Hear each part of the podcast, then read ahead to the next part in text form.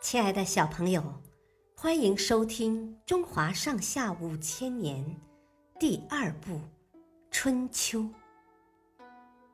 今天的故事是歃血为盟。北姓会盟时，鲁、魏、曹、郑等几个诸侯国没有到。齐桓公为了树立威信，决定先拿鲁国开刀。于是发兵讨伐鲁国，结果鲁国接连被齐国打败，只好向齐国求和。最后双方约定在柯地会盟，现今山东东阿西南。经过谈判，双方正准备歃血为盟，就是立盟约的人。把牛血涂在嘴唇上，表示诚意。这时，鲁庄公身边的大将曹沫突然拔剑而起，左手抓住齐桓公的衣袖，右手持短剑直逼齐桓公。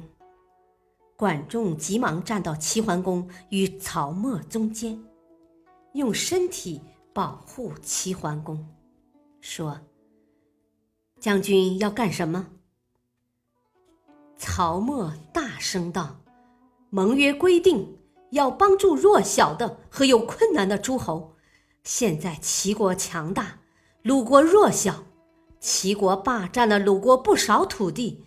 你们如果真心订立盟约，就得把侵占的土地还给我们。”齐桓公见势不妙，立刻答应。归还。曹沫见齐桓公当着大家的面允诺了他，这才扔下手中的短剑，松开齐桓公的衣袖，重新站在了群臣之中。会盟结束后，齐国的大臣们很不甘心，都劝齐桓公毁约。但管仲不同意。他说：“我们如果贪图眼前小利，后果只能是失信于诸侯，失信于天下。权衡利害，我们不如守约，归还占领的鲁国国土。”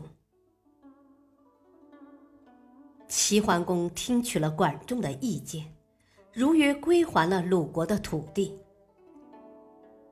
果然如管仲所说，齐国信守盟约，不以强凌弱的名声从此传扬开来，在诸侯国中的威望也越来越高了。